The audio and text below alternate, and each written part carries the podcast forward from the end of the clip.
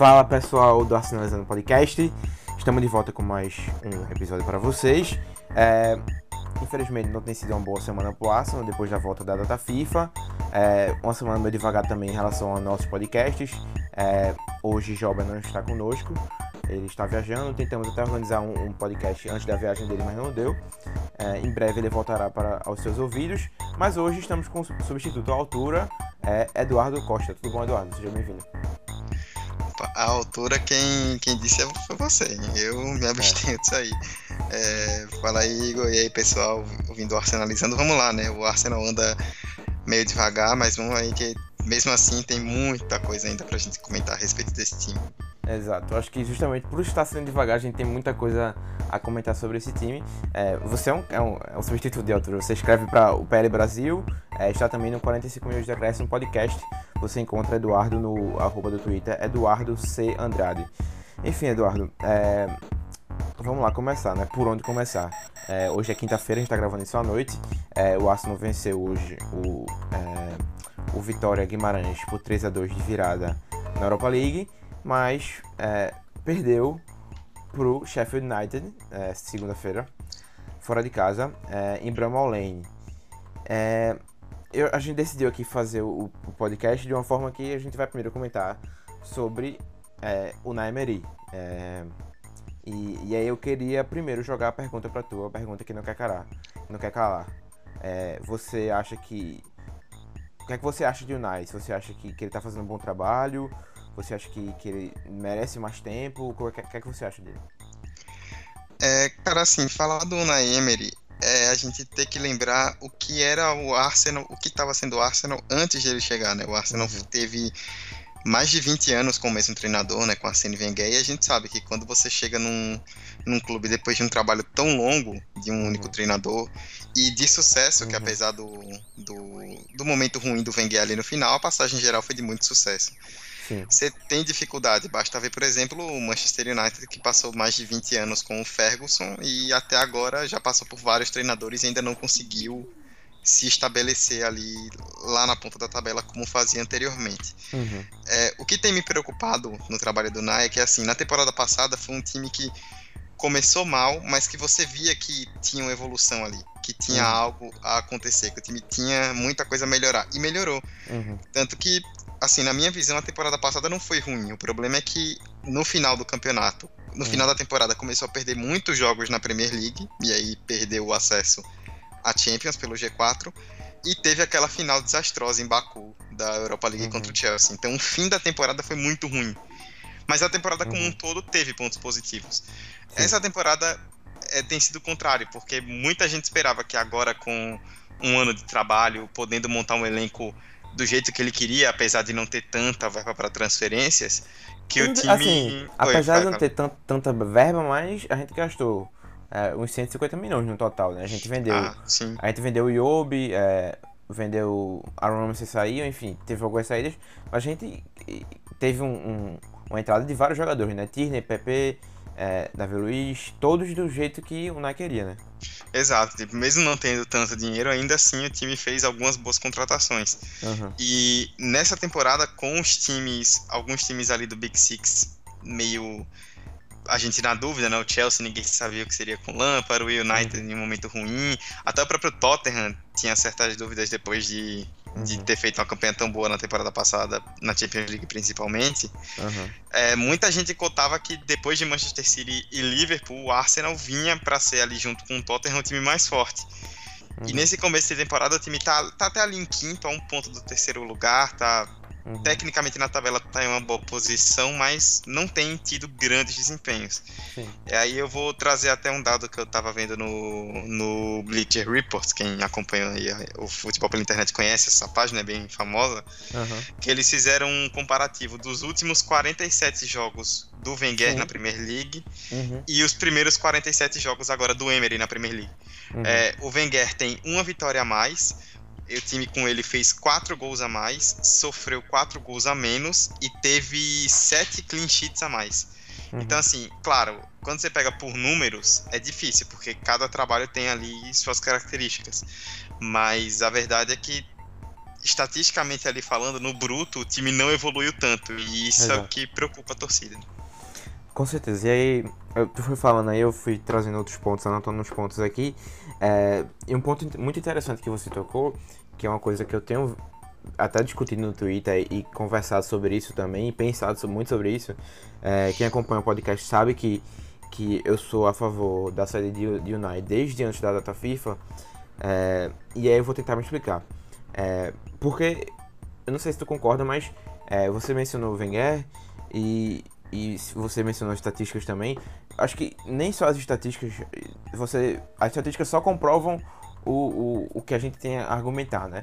Mas acho que se você vê dentro de campo, o que a gente reclamava do time é que era um time apático, era um time que é, não era efetivo, era um time que, que não estava jogando bem, um time que não sabia defender, é, e aí por diante. Então, é, fora assim, as questões de jogadores que precisavam contratar mais, etc. Tudo isso fora do, do contexto, né? Porque é, não é Meri de fato quem decide mais as contratações. Eu acho que isso é um, um passo é, no. Não é não, é o treinador que faz as contratações. E isso é um passo no, no caminho correto. É, se você olhar para 18 meses de Unai Emery, é 18 ou são 15 meses, sei lá, enfim, são vários meses de Unai Emery e você não consegue colocar de fato uma coisa que ele tenha melhorado. Eu não vejo isso, eu não, eu não vejo. Eu vejo pelo contrário, como você vê, alguns números são piores do que era Wenger. Então, se você comparar de fato um com o outro, não há melhoria. E, e, por exemplo, na época, na era Wenger pelo menos, a gente tinha aquele futebol bonito que você conseguia ver, tudo bem. O time não tá marcando gols, tá levando muito gol defensivamente, é, mas tá jogando bem. E, e uma hora é, isso clica. Tudo bem, era hora de Wenger sair, eu concordo também. É, mas eu não vejo com o Nai é, que isso vai, haver, vai ter uma evolução. Eu não vejo é, sinais de uma evolução. É, uma coisa que tem me preocupado muito a respeito do Unai, que eu até comento também com amigos, com outros torcedores do Arsenal com quem eu tenho contato aí pela internet, uhum. é como o time assim, o time em questão de escalação, né? Ele parece um pouco perdido ali em alguns momentos. Uhum. Tipo, se você for pegar desde o começo dessa temporada até agora, é, nessas, se não me engano, nove isso, nessas nove rodadas de Premier League e uhum. três de Europa League até agora, é um time que tem mudado muito, principalmente no meio de campo. É, tem jogo que ele vai com o Gendozi e com o Chaka, já teve jogo que o Torreira foi como titular, o Torreira voltou pro banco, uhum. o Willock que estava no banco entrou, o Saka que era reserva entrou como titular, o PP já, teve, já começou como titular, já teve no banco também, o Sebastião uhum. começou como titular, agora inexplicavelmente é o reserva. É, a, parece que nem ele mesmo tá entendendo mais ou menos como é que vai ser esse funcionamento do time. Uhum. Eu, a gente vai falar daqui a pouco do, especificamente do jogo contra o Sheffield, mas teve até, algo até que eu comentei que eu achei muito engraçado, né? O banco uhum. do Arsenal no jogo, né? Os, os reservas que começaram, os, os que entra, começaram a partida no banco de reservas. Uhum. É o Martinez, o goleiro, né? Uhum. É, Holding, Tierney, Torreira, Sebastião, Martinelli e Lacazette. Uhum. O time reserva é parece até melhor do que o time titular. Sim. Tipo, e tem muitas peças desse time reserva que se você for montar o time ideal do Arsenal, estariam no time titular. É. É, na temporada passada, hum. tinha até aquela coisa, né? O Torreira chegou, começou no banco, mas também que ele vinha da Copa do Mundo. É, o, o Lacazette, ele, ele tava alternando um pouco o Lacazette e o Aubameyang até o momento que ele viu uhum. que teria que colocar os dois juntos. Nessa temporada, também tinham comentado isso no começo, ah, porque o Lacazette se machucou na pré-temporada, porque uhum. o Torreira veio de uma Copa América desgastante e voltou lesionado, uhum. é porque tá sem o Bellerin, sem o Tierney, tudo bem. Mas o tempo tá passando e o time não muda, continua Exato. nessa, e a gente, e isso é bem preocupante.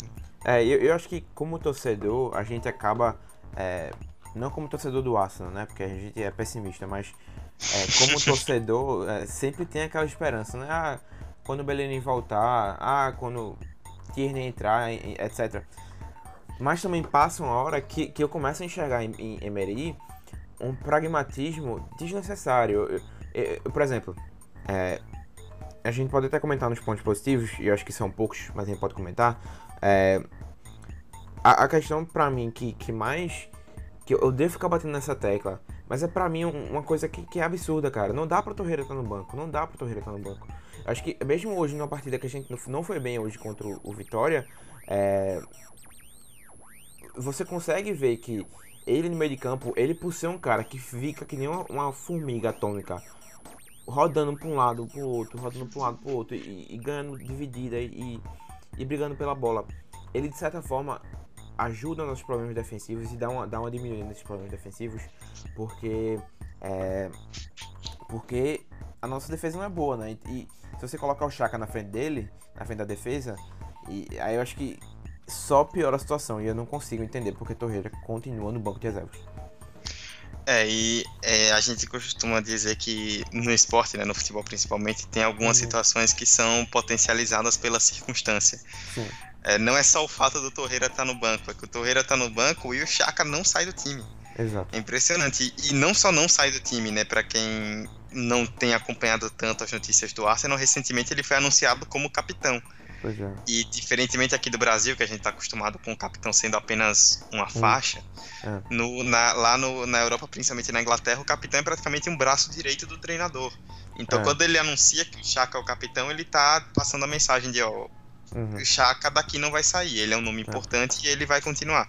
E claro, não é que todos os problemas do Arsenal em campo passam pelo Chaka, mas ele tem cometido alguns é. erros que são crassos. Uhum. É, é, eu sempre é. vou lembrar, por exemplo, do jogo contra o Tottenham, que a é. gente patou em 2 a 2 que para mim foi a melhor partida do Arsenal na temporada. E que nós poderíamos ter ganho se não fosse aquele pênalti ridículo que ele cometeu quando tava 1x0, né? e a torcida tenta entender como isso acontece e, uhum. e a gente fica a ver navios. Não só isso também, cara. No jogo contra o Watford, por exemplo, que a gente foi horrível, é... ele foi péssimo também. Ele foi horrível. Sim. É pô, sei lá. Se eu for pegar, se eu for abrir os jogos aqui com a ação já fez temporada, eu posso dizer 30 que ele foi contra ruim. Gente... O... É, contra quem? quem? Contra o. Oh, desculpa interromper. Contra o Manchester United, o gol do McTominay, que a bola tá vindo no ângulo e ele abaixa a cabeça, a bola passa bem por cima ah, dele. Eu, eu acho que ali na verdade é porque a bola desviou em, em, em Sócrates, né? Foi, eu... deu uma desviadinha também. É. Ele tirou, mas a bola tava vindo nele e ele tirou a cabeça, foi exatamente onde ele tirou e bateu no ângulo do Lennon. Aston Villa, Aston Villa, por exemplo, a gente tava perdendo 3x2, é, tava perdendo por 2x1, 2 a, foi 1x0, eu acho. Ele saiu, a gente marcou, acabou levando depois o, o de virada, é, o uhum. de, de é, gol deles, mas depois a gente foi e marcou mais dois. E, enfim, assim, é, seguindo um pouquinho, saindo um pouquinho da, da questão Chaka, é, porque eu acho que é uma coisa que a gente já discutiu bastante. Tu concorda também que Torreira deveria jogar nesse time em vez dele, né? Ah, com certeza. O Torreira uhum. seria ele, na minha opinião, o meio campo ideal é ele e o Gendozi, né? O Gendozi uhum. que eu costumo dizer que foi um achado muito Sim. incrível do Arsenal, né? Um moleque é. que estava na segunda divisão francesa, uhum. que chegou você, Igor, que acompanha também o Arsenal, lembra, por exemplo, naquele primeiro jogo da temporada passada contra o Sim. Manchester City, que ele estava estreando na Premier League, o Emery colocou ele como titular e ele fez um jogo péssimo, tipo, muito foi. perdido em campo, não conseguia dar dois passes. Eu, eu lembro e também hoje... que eu lembro também que no jogo de volta contra o próprio Manchester City, ele e Torreira na base do meio de campo foram nossos melhores jogadores, os dois. Exatamente. E, e ele, ele, Foi, ele foi o melhor jogador do nosso time, em particular. Uhum. É, eu tenho acompanhado a, a, alguns comentários sobre o Arsenal na imprensa inglesa e muitos deles já destacam o Guendouzi como tal, é. junto ali com o Aubameyang, o grande jogador do Arsenal nesse é. começo da temporada, né? Ele é. é. muito sólido e a bola sempre que passa por ele é. É, toma o caminho certo. É, assim, ele tem muita coisa a aprender ainda, né? Como se ele não cometer esse erro, né? Mas ele é um ótimo jogador. Tanto é que é engraçado que é, Genduzi foi eleito jogador do mês pela nossa torcida é, do mês de setembro. Mas uhum. Aubameyang foi quem ganhou o jogador do mês de outubro da própria Premier League. E, e assim, é, só, dá, só pra mostrar aí o, o que os dois é, vem fazendo. É, seguindo nessa questão meio de campo, é, e aí eu acho que a gente pode. É, porque, porque assim, o que Emery prometeu quando chegou, e uma das coisas que, que ele falava bastante era a questão da pressão. Era a questão de pressionar alto, era a questão do é, manter a posse de bola, sair jogando do, com, com a bola do, da defesa, enfim. É, e aí, um dos caras que foi cortado dessa, dessa ideia de jogo, e quando o time tava ganhando, né? Tava naquela naquela naquela fase né, que ganhou 20 jogos, quer dizer, ficou sem perder 20 jogos na Premier League e outras competições, é, ele muitas das vezes não estava usando Ozil. É, uhum, sim. E hoje em dia é. Especialmente ontem e hoje. É, ontem, não sei se tu viu, saiu um, um clipe de Ozil é, conversando com o Emery antes do, do treinamento. E era basicamente um, um clipe dele é, meio que discutindo com, com o Emery durante uns 30, um minuto mais ou menos. E enfim, depois o, o clipe termina. E aí à noite, é, Ozil tweetou, exatamente às 9, h e meia da, da Inglaterra, Ozil tweetou, você me faz rir, com a cara dele rindo. É, e hoje ele não foi envolvido de novo no elenco. É, ele jogou um total de 174 minutos nos 15 jogos mais ou menos que a gente teve nessa, temporada. É, é o nosso jogador mais caro, é, sem sombra de dúvida, de, em relação ao salário que a gente paga. E tem uma estatística de que a gente pagou a ele é, mais ou menos é, 2 milhões por, por cada partida. Eu vou até conferir aqui. Mas eu queria saber a, a tua opinião em relação a essa questão, porque é, ao mesmo tempo que eu entendo tirar o Zio do campo para poder você ter um time que pressiona mais, que é um time mais energético, etc. Eu não discuto com isso. Mas você tira o Zio de campo e o time contra o Sheffield United tá tendo problema para criar chances, tá tendo problema para poder manter o controle da posse de bola e também não pressiona, é, eu não vejo o, o que é que o time ganha sem o Ozil, entendeu? Eu não, não tô dizendo assim que é só o Ozil entrar e resolve o problema, mas também tirar ele também para mim não resolve o problema, entendeu? É, é justamente isso que esse é o ponto assim que eu gosto de tocar a respeito do Ozil, né? Que para mim, na verdade, o Ozil tem sido o grande mistério dessa temporada do Arsenal, né? Ninguém uhum. tá entendendo mais ou menos qual, o que é que tá acontecendo ali dentro. Mas uhum. o que parece é que eles realmente não estão se bicando, né? O Ozil e o Emery. É, o ponto que eu gosto de tocar é justamente esse que você falou, assim. Não é que o Ozil de repente vai entrar e comece a jogar bola, assim. A gente, nos últimos anos, já tem tido várias vezes essa esperança, né? Não, agora o Ozil vai começar a jogar, agora o Ozil vai empolgar e não consegue.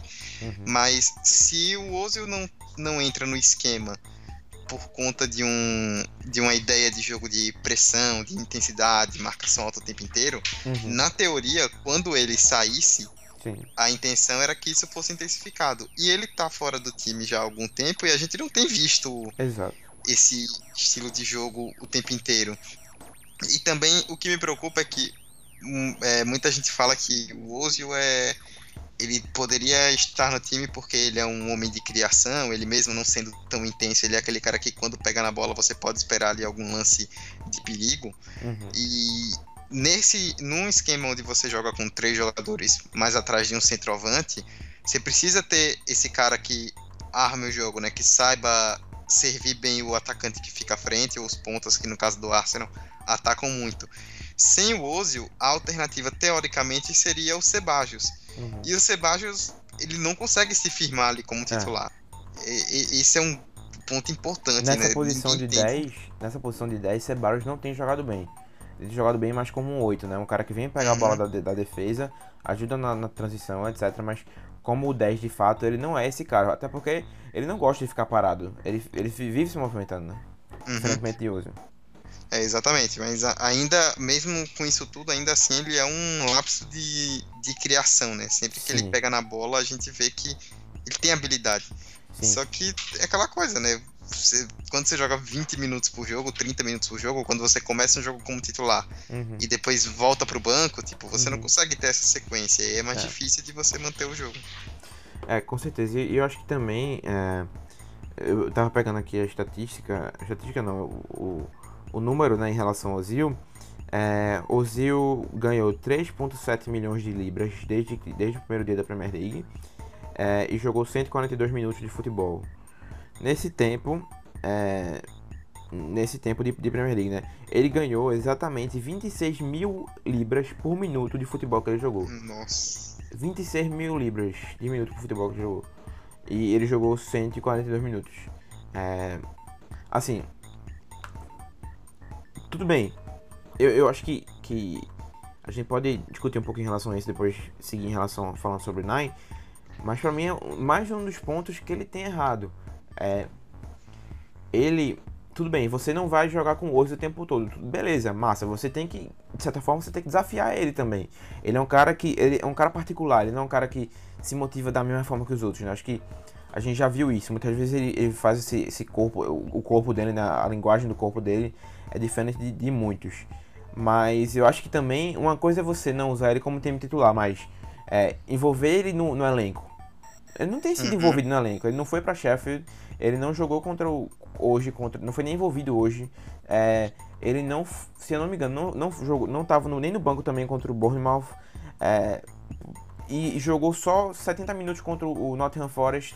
Depois ele tirou ele. É, enfim, eu, eu, sinceramente eu não consigo entender. Para mim é um dos mais, mais um dos motivos de qual eu acho que o Naimeri não tem se dado bem é, nessa temporada.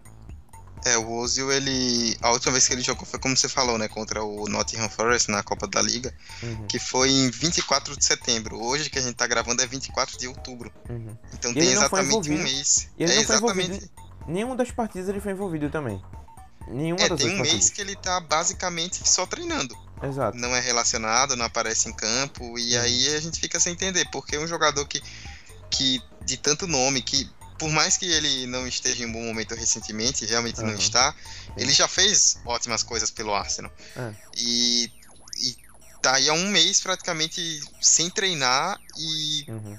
Custando isso tudo que custa, o time não se livra dele, mas em compensação o treinador não o utiliza, e aí a gente fica sem saber o que, é que vai acontecer daqui para frente. Com certeza, eu acho que é, não é como se o Zil fosse a solução de todos os problemas, não. Até porque quando o jogador, por exemplo, Bellerin, Tierney, é, todo mundo fora, e quando eles voltam a solução dos problemas, nossos problemas acabaram, né? Não é bem assim. Uhum. É, o Zil, pra mim, tá muito longe do ideal.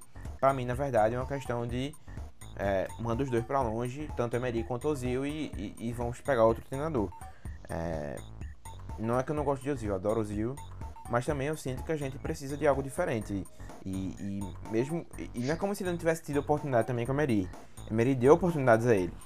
É, eu não entendo essa questão de, de, de, de Emery estar, tá, de certa forma, é, congelando ele fora de campo, né? Eu acho que não se justifica.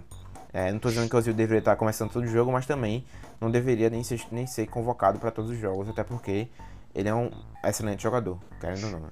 É, e ainda mais porque se a gente for pegar do começo da Premier League pra cá, uhum. ali no setor de meio campo, né, que é onde o, o Ozil atua, quantos jogadores já não passaram por ali? Uhum. É, Pepe, o Willock, Saka, o Nelson, uhum.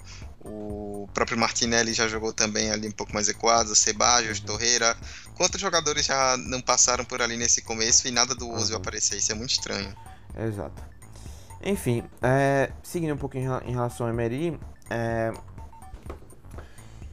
então, é, estamos, como você disse, estamos em quinto colocado, não é tão ruim assim, é, mas eu queria saber a tua opinião, é, porque acho que tu, tu não, não, não pontuou exatamente se você é a favor dele ou não, se você, tu acha que deve dar um pouquinho mais de tempo, tu, depende de tu, o que é que tu faria agora, assim, então, o ponto realista, mas também o ponto como é que tu vê o clube fazendo e o que é o ponto que tu acha que deveria ser feito.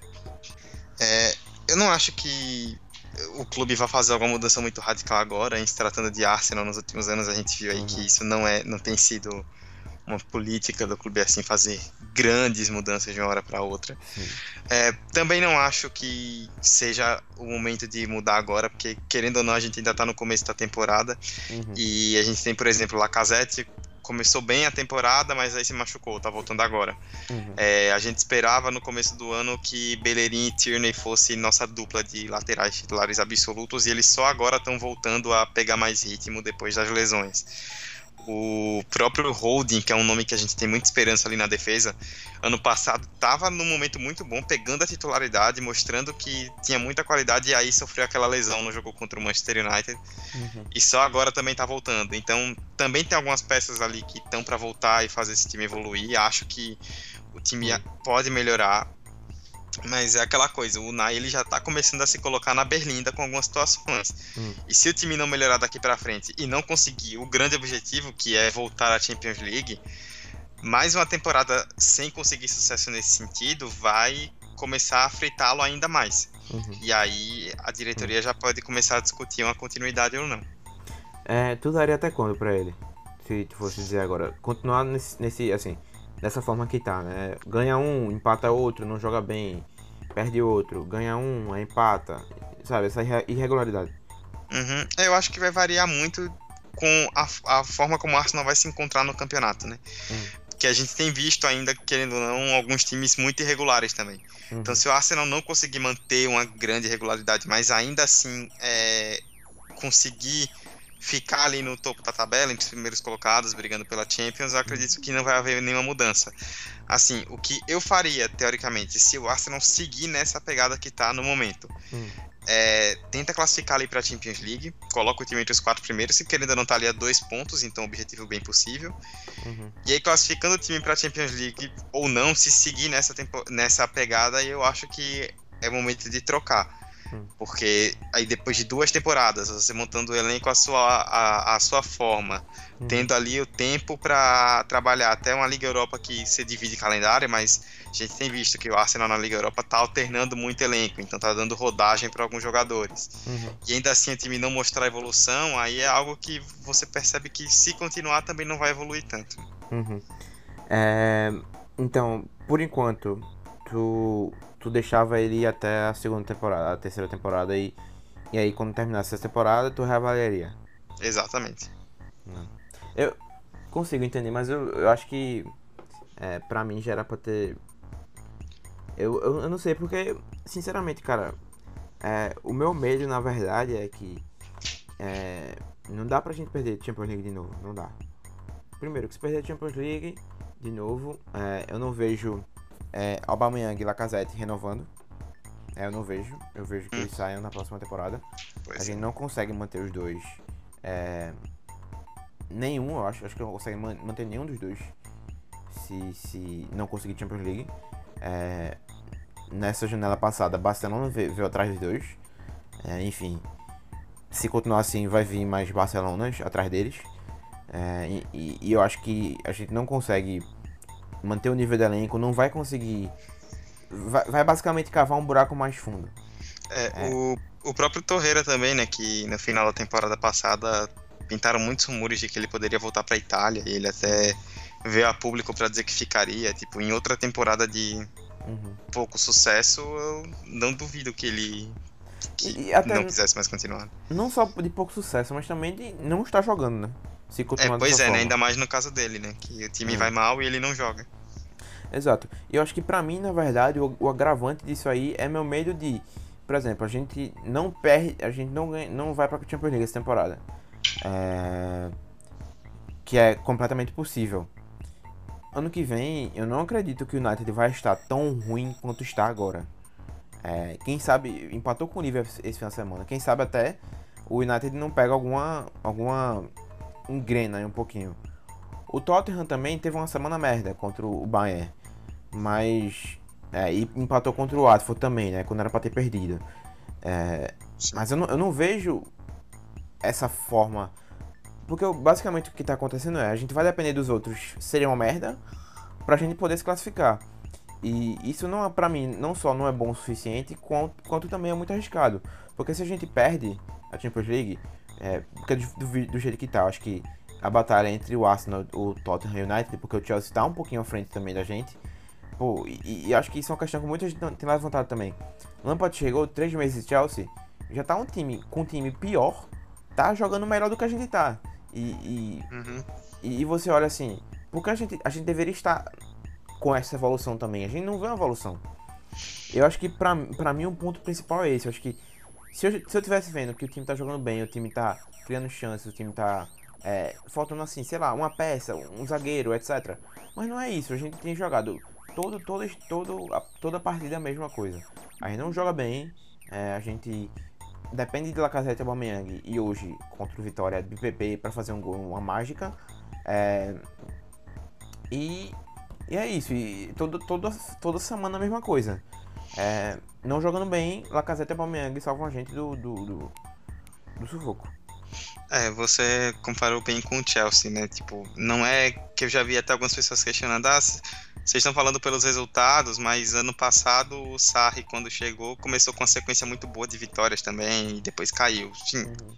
verdade. Tipo, o Sarri, durante um tempo até o Chelsea liderou a Premier League ali junto com o Liverpool e Manchester City e depois acabou caindo. É, mas a questão do Chelsea não é só dos resultados, é que, uhum, que o time tem começado a apresentar, é que você vê que uhum. é, o Lampard tá realmente, começou ali fazendo um bom trabalho, entendendo uhum. ali como é que funciona o clube, dando chance para os jovens mesmo, que o Chelsea tenha sido forçado a isso. Exato, tem isso ainda também, né, que eles é, sem, né? não puderam contratar ninguém, perderam o Hazard. Pois é, né, tem, perderam o melhor jogador, e ali a impressão que você tem, que tipo, se o Chelsea com esse trabalho tivesse um elenco melhor. É. É, era, era, querendo ou não, assim, vamos ser justos também, era meio que a impressão que a gente tinha no ano passado, né? Uhum. Que o time não começou tão bem, começou, tipo, sem grandes resultados, mas até jogando bem. Uhum. E aí a gente pensava isso, né? Pô, o Emery tá fazendo o time jogar, tá com um começo legal, tantos jogos invictos. Imagina quando tiver mais jogadores ali encorpados. Uhum. E aí quando. Por isso que a gente começou a temporada tão empolgado, quando chegou o Davi Luiz, quando chegou o PP, quando veio o Tierney, porque a gente via, pô, a temporada passada teve um final ruim, mas o time teve uhum. bons momentos. É, chegou a jogar bem por muito tempo. Agora, com o elenco mais encorpado, a expectativa é do Arsenal mais acima e parece que o time estagnou. Exato, eu acho que essa é a questão, né? O time estagnou. E, um ponto que você tocou também interessante, né? Que o, o, o, o Chelsea não só tem ganhado, como também tem jogado bem, né? É, tudo bem, de certa forma achou ali Mount, achou também Abraham, é, achou também o zagueiro, né, o Tomori, é, e tem dado de certa forma sorte, é, mas a gente contratou muito e, e eu acho que é, eu acho que Emery tem acumulado alguns vários erros, entendeu? Eu acho que essa questão de Ozil, não sei se até que ponto ele também tem o apoio da galera de cima, de Edu, de Raul Sanher e, e etc. Mas. Mas é uma questão que não tá pegando bem com, com os, os torcedores. Aí o time não tá jogando bem. Por exemplo, semana passada, Tierney tava dispo, disponível para jogar. Aí ele sai da entrevista e pergunta por que você não jogou Tierney? Ele diz, não, porque Kolasinac não fez nada errado. Certo, mas você gastou 25 milhões nele, pagando direto, de primeira. Você gastou 25 milhões no lateral esquerdo você não joga ele. É, além disso, Chaka também, jogando o tempo todo. Aí, sei lá, continua, continua selecionando. Quando ele joga com Torreira, é Torreira de, de um jogando como camisa 10. Sim. Sabe? Pra mim tem essas questões, além do que o time tá apresentando em campo, tem essas questões que ficam é, arrodeando ele, que, que eu vejo assim que, que não tá evoluindo, não tá indo pra canto nenhum. E, e o meu medo é a gente não conseguir é, não conseguir a classificação de Champions League essa temporada, que é uma ótima oportunidade. E, e se a gente ficar muito tempo, é, assim, nesse vai e não volta com o Emery, uma hora a gente vai. O potencial disso dar errado é muito grande. Eu acho que, que essa pra mim é a questão. Uhum. Enfim, eu acho que a gente pode encerrar aqui, né? O Papo Emery. É, a gente vai para um rápido intervalo e a gente volta já já com as perguntas da galera e também com é, um pouquinho falando sobre a vitória de hoje e analisando um pouquinho mais a derrota é, diante de Sheffield, Sheffield é, United.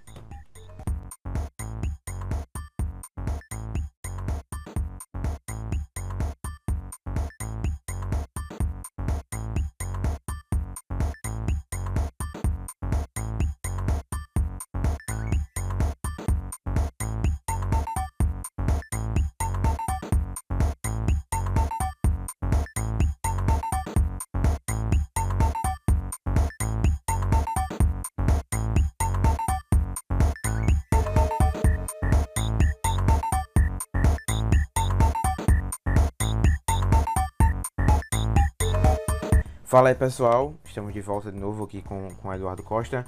É, então vamos, tem, temos duas perguntas aqui hoje. É, Arsenal da depressão, arroba Arsenal Sincero. É, tem alguma chance de Emery ser demitido esse ano? O que, é que tu acha?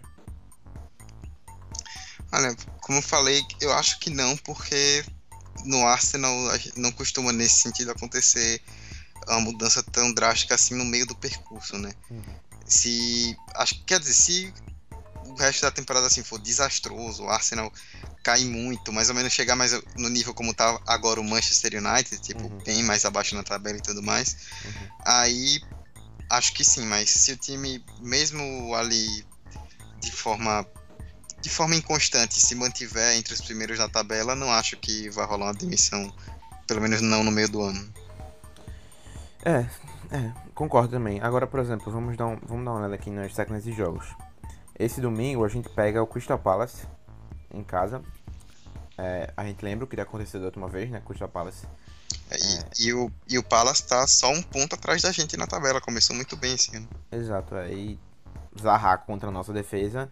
É, especialmente num, num cenário que a gente não contratou Zaha, tem tudo para dar errado, né? Acho que ele namora é. tanto com a gente que vai chegar e meter três, fazer um hat-trick contra a gente, vai, ó, era pra ter contratado. Enfim.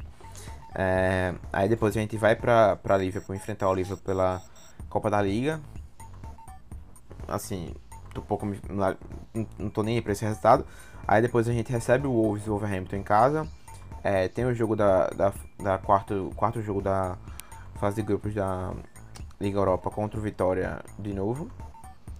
Aí depois pega o Leicester, Southampton, recebe o Frankfurt em casa, vai a Norwich, recebe o Brighton, é, pega o West Ham fora de casa, depois vai a Bélgica enfrentar o, o Stanley Liège. Aí que começam uns, uns, uns jogos mais difíceis. A gente recebe no dia 15 de dezembro, a gente recebe o Manchester City.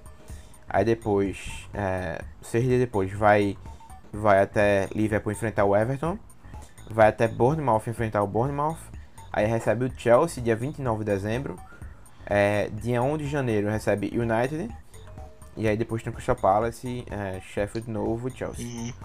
Eu acho que pra mim, o, o período mais crítico, caso o Emery não tenha conseguido ajeitar o time daqui pra lá, claro que eu vejo o, o, jogo contra o Wolves um jogo difícil, o jogo contra o Leicester é um jogo muito difícil, até por ser fora de casa também. E o, o Leicester tem jogado bem também. É... Mas, por exemplo, City e Everton, especialmente por ser fora de casa, o Everton e o City, independentemente se a gente tá em casa ou fora de casa, já é um jogo que eu já garanto como uma derrota. É... Acho que especialmente o Everton também, porque se a gente perde pro City, aí depois vai pra Everton e vai pra Liverpool e perde pro Everton também, eu acho que a batata dele já fica assim queimando até demais, né? Fica pegando fogo. É, e depois disso ainda tem, tipo, o Burnham fora de casa, que uhum. não é um adversário tão simples, mas que teoricamente o Arsenal.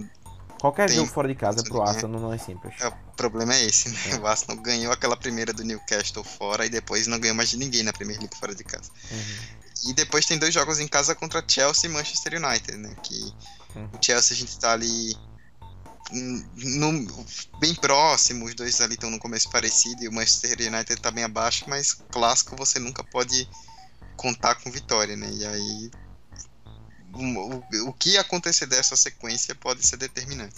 É, eu, eu, digo até que, por exemplo, se é, vamos presumir o pior aqui, né? Por exemplo, contra o Crystal Palace fora de casa, eu espero que o Arsenal vença, mas nunca se sabe, né? Acho que, é, por exemplo, se perder contra o Crystal Palace e o Liverpool acho que eu digo que nem importa muito, que é Copa da Liga. Mas aí perde pro Wolves, por exemplo, em casa também. Aí depois vai pra Europa League, beleza, pega o Vitória. Independente do resultado, a gente tá basicamente classificado já. Aí depois vai pra Leicester. Eu acho que se perder do Leicester, talvez. Especialmente porque a gente pega o Leicester e tem outra data FIFA. Aí só volta contra o Southampton dia 23 de novembro. Para dia 9 e só volta dia 23. Eu acho que isso aí talvez seja um ponto crítico para pra Unai também. Dependendo dos resultados, né, claro. É, sim. É, tudo isso como é o que a gente tem falado, né? Uhum.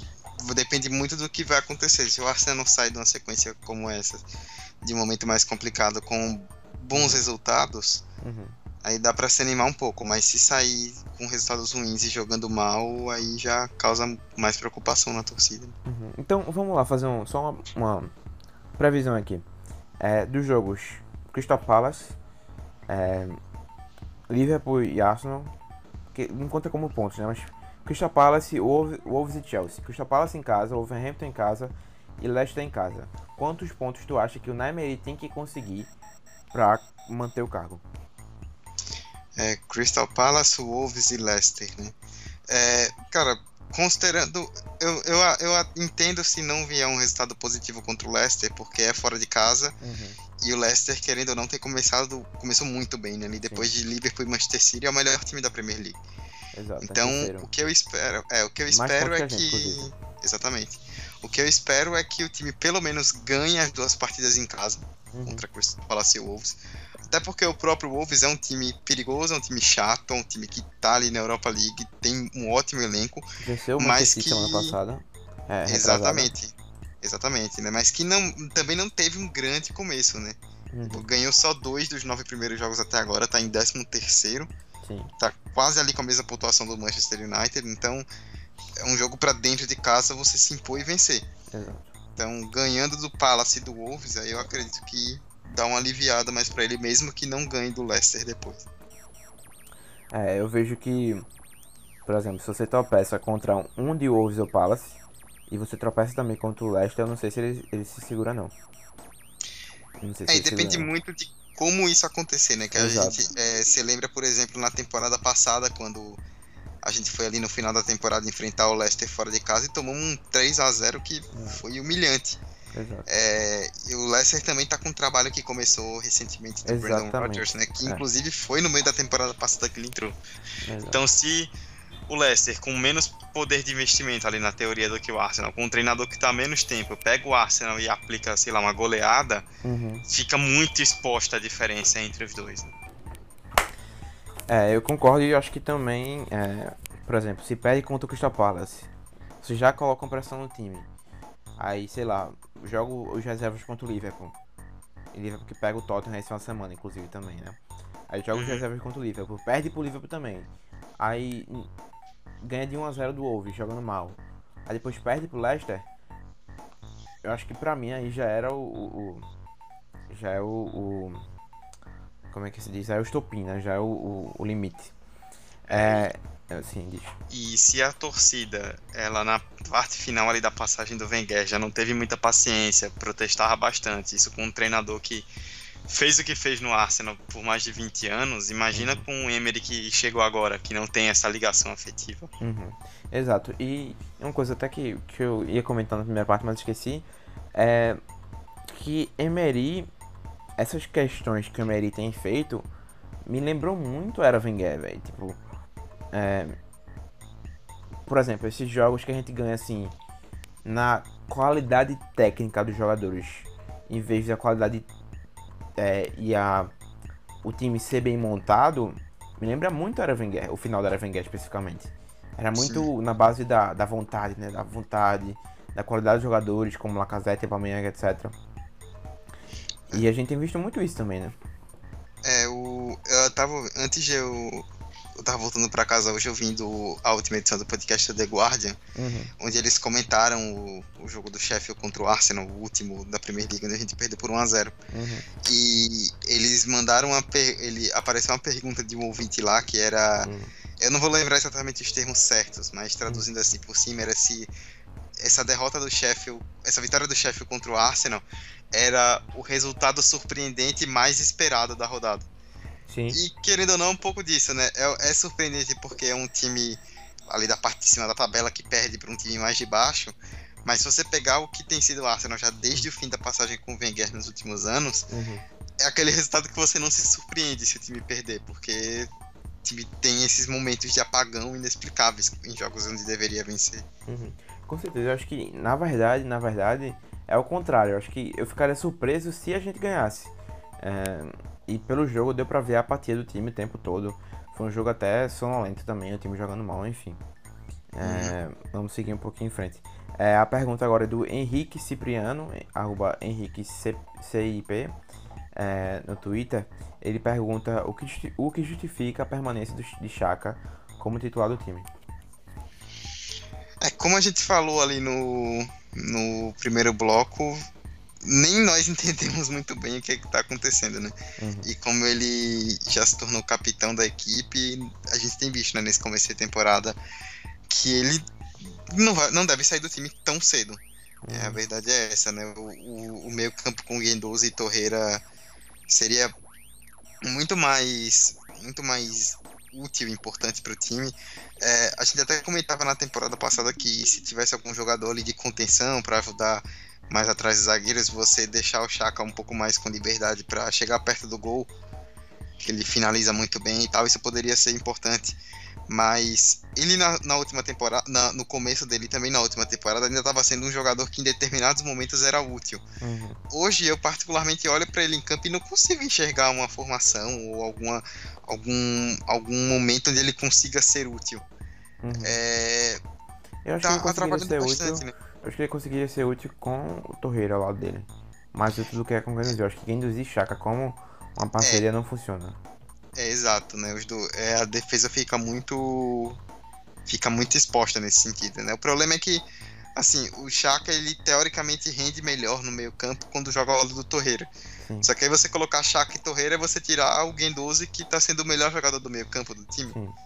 Então, não tem muita explicação. O Alvon Saga induzir, né? Que é uma coisa que não, que não funciona também, porque ele gosta de pegar essa bola dos zagueiros e, e começar a jogada, né? A, é, a melhor posição dele é por onde ele tem rendido. Uhum. Certo. É, com as perguntas do, dos ouvintes já feitas, é, vamos falar um pouquinho agora de Sheffield e, é, e Vitória, assim, rapidamente, para poder finalizar o podcast.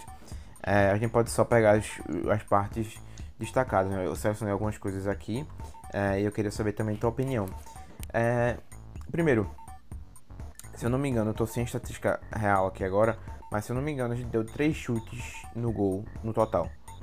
É, jogando fora de casa contra o time, como você disse, parte inferior da tabela. Né? Acho que para mim isso não é bom o suficiente. É, foram foram três chutes na direção do gol de nove totais, né? E assim teve uma coisa que ficou muito nítida para mim que foi esse número comparado com a questão do tempo de bola. O Arsenal teve 69% de posse de bola uhum. e trocou. Eu não vou lembrar exatamente quais foram os números corretos, certinhos, mas trocou quase o triplo de passes em relação ao chefe no jogo. Ou seja, troca muito passe, fica com a bola, mas chuta três vezes na direção do gol em 90 minutos. Uhum. Então é um é, é uma posse de bola que não é objetiva. Você toca, uhum. toca, toca, tenta a gente viu no, no jogo contra o Sheffield, né? Foi exatamente isso. Uhum. O time ali no segundo tempo, o Sheffield praticamente não teve, só teve uma finalização, que eu não vou lembrar agora quem foi, que foi na rede do lado de fora, que até pensei que tinha sido gol. Ah, eu lembro mas, qual foi, mas não lembro quem foi, não, também. É, não, também não tô lembrado quem foi agora, mas o Sheffield teve uma finalização no segundo tempo, o Arsenal ficou com a bola, ficou com a bola, ficou com a bola, mas não criava. Você não via em nenhum momento ali do jogo que o Arsenal ia ah, agora tá pressionando muito, tá chegando perto, agora vai fazer o gol. Tava. Só parecia que os dois times estavam cozinhando a partida. Uhum. Na verdade, e, e, até pra exaltar também esse teu ponto, é, o nosso melhor momento na partida foi entre os 40 minutos e o final do primeiro tempo. Que foi quando a gente teve a posse de bola e conseguiu ser mais ou menos efetivo. Acho que até no primeiro tempo foi a nossa melhor parte do jogo, porque até aquele ponto a gente não tinha a bola. A gente não teve a bola. E, e assim, e tu, tu, destaca também que não é só ter posse de bola, não é só ter posse de bola, é ser efetivo também com ela, né? Acho que essa é a questão. E nesses minutos foi o momento que a gente manteve a posse de bola e conseguiu, assim, trocar uns passos melhores, assim, criar algumas oportunidades. Não criou uma chance de gol, não. Mas teve um chute de chaca do meio da rua que, que o goleiro defendeu, fez uma boa defesa. É... É, é claro que a gente precisa ser justo também, né? Que quando tava 0x0 o PP perdeu aquela chance claríssima, né, quase uhum. na pequena área. E ali, se ele faz o gol, o jogo muda, né? Com 1x0 a, favor, contra uhum. um time mais fraco e tudo mais. Mas mesmo assim, não dá pra se apoiar nisso. Né? É, eu até anotei o nome dele também aqui, é, pra gente conversar sobre ele agora. É, tu, foi, tu nem sabia que eu tinha anotado isso, mas tu foi muito bom em relação a isso. É, porque muita gente tem reclamado dele, né? Ele, o único gol que ele tem, tem feito, até o, o, jogo do Chelsea tinha sido. Chelsea não, do Chelsea tinha sido de pênalti. É, hoje ele já marcou dois gols de falta, gente. E acho que foi uma atuação muito importante para ele também para ganhar confiança, né? Porque foram dois golaços, dois gols muito bonitos. É, e ele basicamente virou o jogo pro time, né? Entrou 20 minutos de jogo, bate duas faltas e resolve o jogo. Acho que. É, não sei se tu lembra de um jogo e Fábricas entrou, acho que 2010 isso, contra Aston Villa. Ele entrou, marca três gols de falta, ou é três gols ele marca sim. e sai machucado. Ele tava machucado, entrou no segundo tempo e saiu com 15 minutos. É, depois de ter feito o hat-trick, enfim. É, e, inclusive, essa jogada que você mencionou, que ele perdeu o gol, foi ele quem criou a própria jogada, né? Porque ele começa na defesa, Exato. ele sai muito bem, eu acho que é, é até injustificado é, a substituição dele no jogo, porque pra mim ele foi o nosso melhor jogador da partida. Não que isso seja um elogio, mas ele jogou muito bem, na minha opinião, apesar de ter perdido o gol.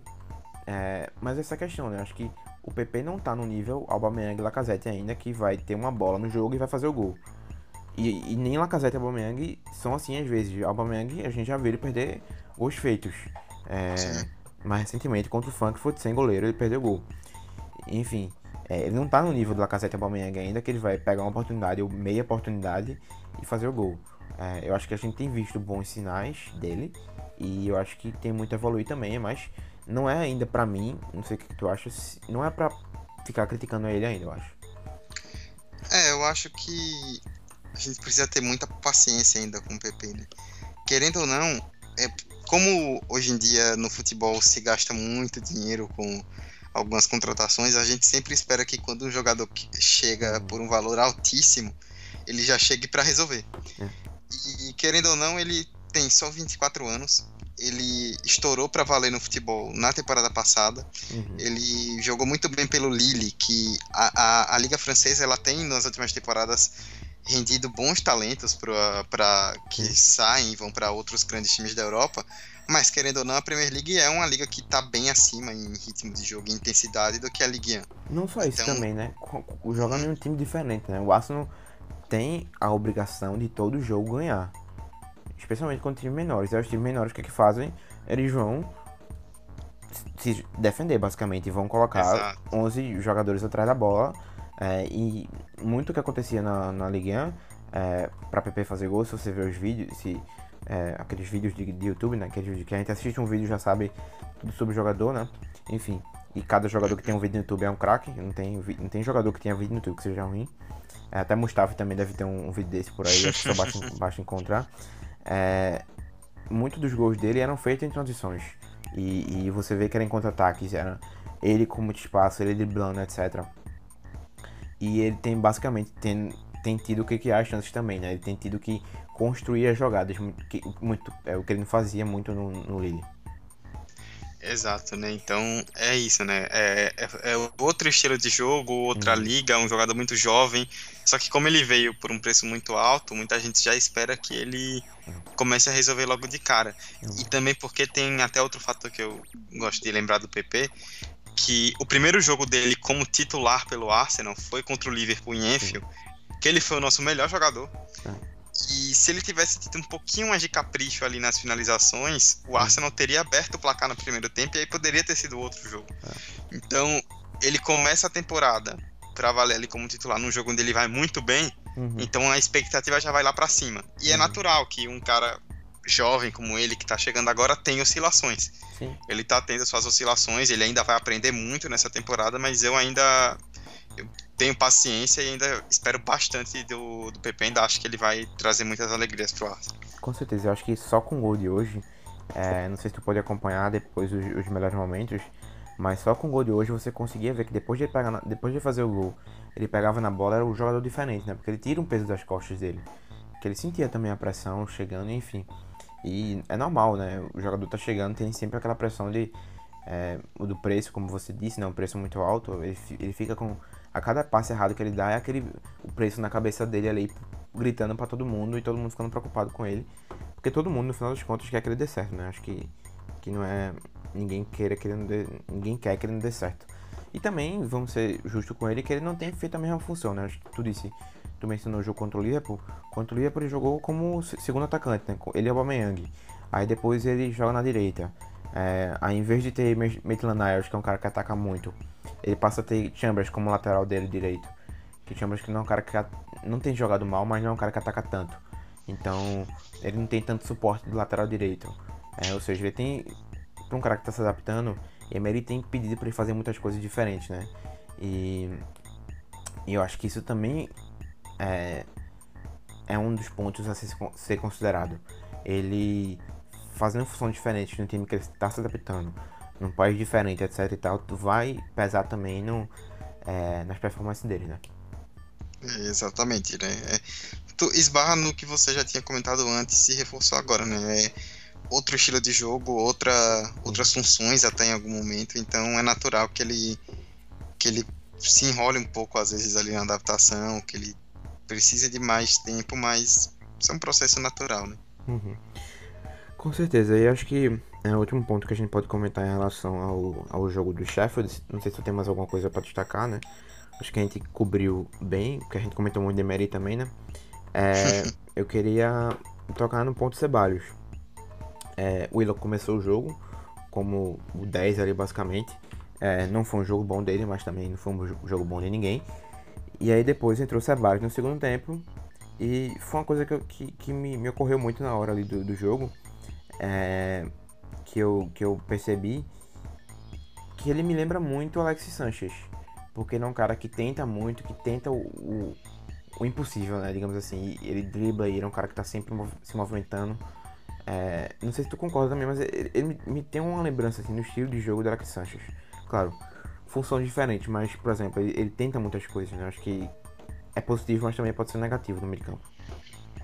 É, ali no. Eu lembro que no fim do jogo, lá ali para os últimos 10 minutos mais ou menos, quando ele tava. Quando ele já tinha entrado um pouco antes, ele tava.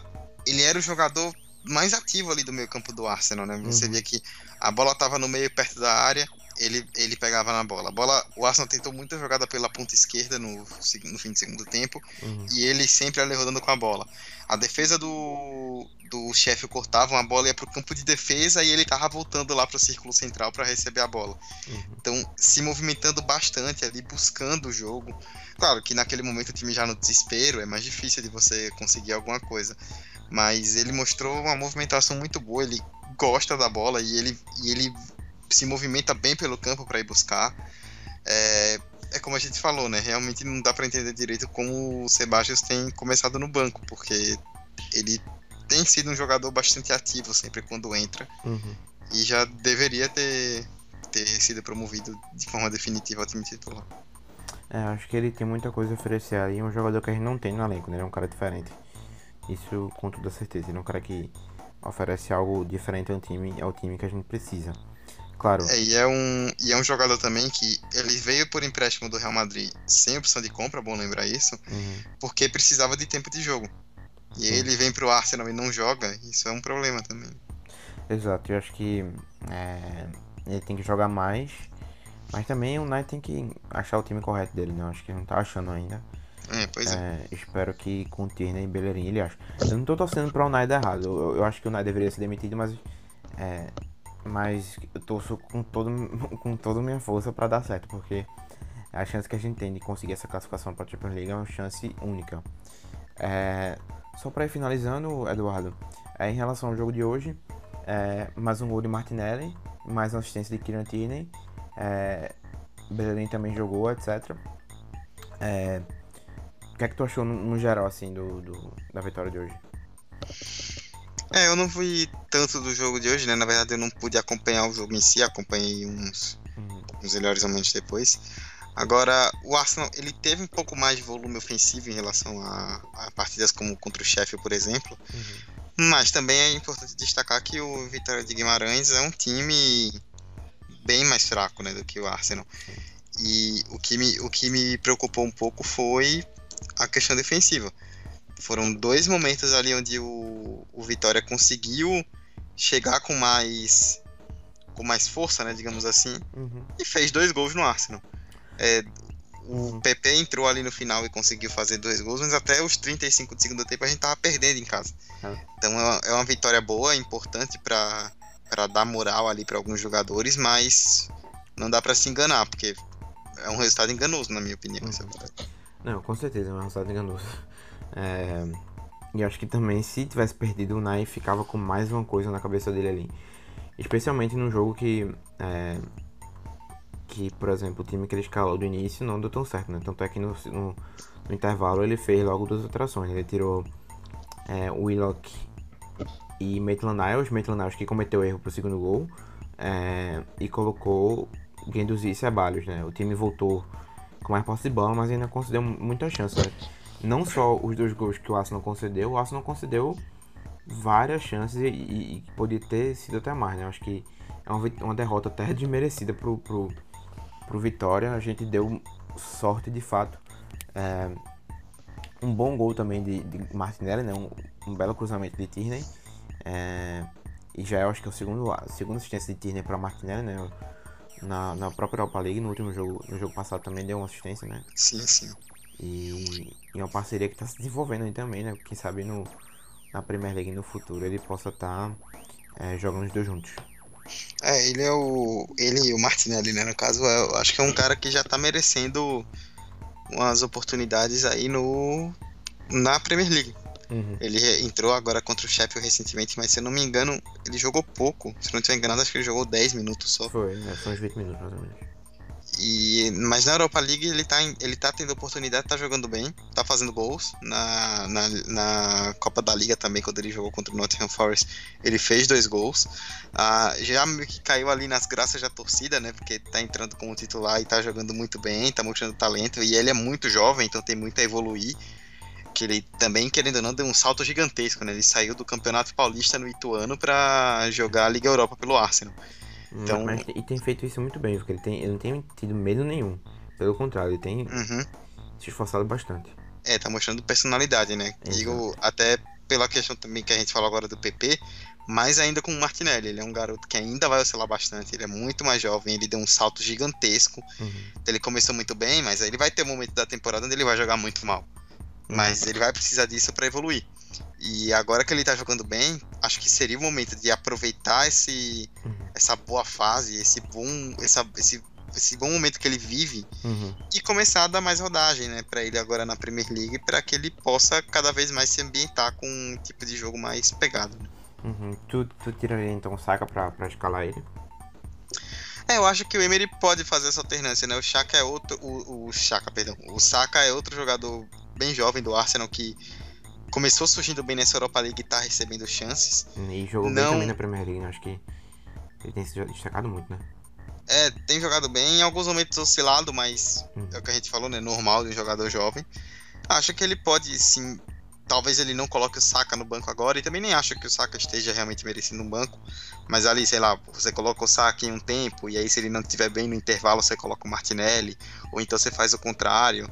E a gente pode até aproveitar agora que a sequência de jogos vem a sequência de jogos agora contra Palace e Wolves, são jogos em casa que o Arsenal é favorito a vencer e uhum. dar uma rodagem para esses caras para não ter que colocar, por exemplo, na fogueira contra o Chelsea, contra o Manchester City, um Liverpool que uhum. aí certamente eles vão sentir muito mais. Né? Sim, sim. E eu acho também que é, uma questão uma questão também é ele receber até, por exemplo, sei lá, Saka começa jogando. Eu não sei, né? Porque eu acho que o Lacazette talvez jogue o começo do jogo. Então talvez Saka vá pro banco. É, uhum. Ele tentou Saka como meia central né, no último jogo. É, não teve tanto tempo assim para jogar, mas enfim. Não sei se Emery. Porque também tentar adivinhar o que Emery vai fazer. É melhor tentar tirar a mega cena, né? Porque nunca sabe o que, que Emery vai fazer. e enfim. Pois é. é. Mas é isso, acho que Acho que Martinelli pode ter uma, uma, Acho que talvez um pouquinho mais de tempo, né? Sei lá, entrando no segundo tempo, dependendo de como tiver o jogo contra, contra o Crystal Palace. É, pode ser uma boa, uma boa, uma boa oportunidade para ele que tem se destacado bastante. Eu acho que, que é uma, um início muito promissor, né? É, eu acho que é justamente isso, né, que a gente já tem batendo, já a gente já bateu na tecla, né? Ele uhum ainda vai oscilar muito, mas ele promete bastante, é muito jovem e ele só vai amadurecer ganhando tempo de jogo. Uhum. Então esse tempo está sendo muito importante e ele está mostrando as credenciais dele, né? O fato dele estar tá fazendo gols uhum. e jogando bem já meio que coloca uma pulga atrás da orelha ali no treinador. Ó, tem um moleque aqui que está crescendo e que está querendo espaço. Ele vai precisar de espaço para jogar. Pois é, exatamente. Eu acho que coloca pressão também. A competição é sempre positiva. Acho que é isso, Eduardo. Tem mais alguma coisa a destacar em relação uh, ao que está acontecendo no Arsenal no momento ou, ou, ficamos por aqui mesmo? Não, é, é pra, só dizer para a torcida que assim é, o momento do Arsenal ele é um pouco estranho, né? Estranho no sentido de incerto, né? A gente uhum. não sabe exatamente o que vai acontecer. Agora vem dois jogos muito importantes dentro de casa pela Premier League, então a expectativa é que o Arsenal ganhe e ter, pelo menos ali consiga retornar ao G4 para ter um duelo direto ali contra o Leicester depois. Uhum. E é isso, vamos agora a gente tem o Tierney voltando, o Bellerin pelo visto já voltando também, o Holding voltando, Lacazette também voltando de lesão. Vamos esperar que esses caras entrem rapidamente no time titular e é isso. Torcer para que o Emery também se ajude e a gente consiga evoluir. Com certeza, torcer a gente vai, né? Acho que entrar em desespero só algumas vezes. é, mas isso é, é a vida de torcedor do Arsenal. Se você não sabia disso, eu acho que é bom te dizer agora, né? Que, enfim, pois é. Enfim, acho que ficamos por aqui. Eduardo, valeu muito pela participação aí, cobrindo, cobrindo uma por, por Job. Espero que futuramente você possa voltar também no, no Arsenalizando. Ah, que é isso, quem agradece aí pela oportunidade e sempre que precisar é só chamar que tamo aí. Valeu, cara. Você pode seguir Eduardo no arroba Eduardo C. Andrade no Twitter. É, a gente agradece você que escutou. É, estaremos de volta provavelmente semana que vem, eu creio que sim. Vou tentar resolver um podcast pra vocês. Não sei se Joba já vai estar de volta. E é isso, galera, que escutou o Arsenalizando Podcast. Um abraço, até a próxima e que o Arsenal vence no Crystal pelo amor de Deus.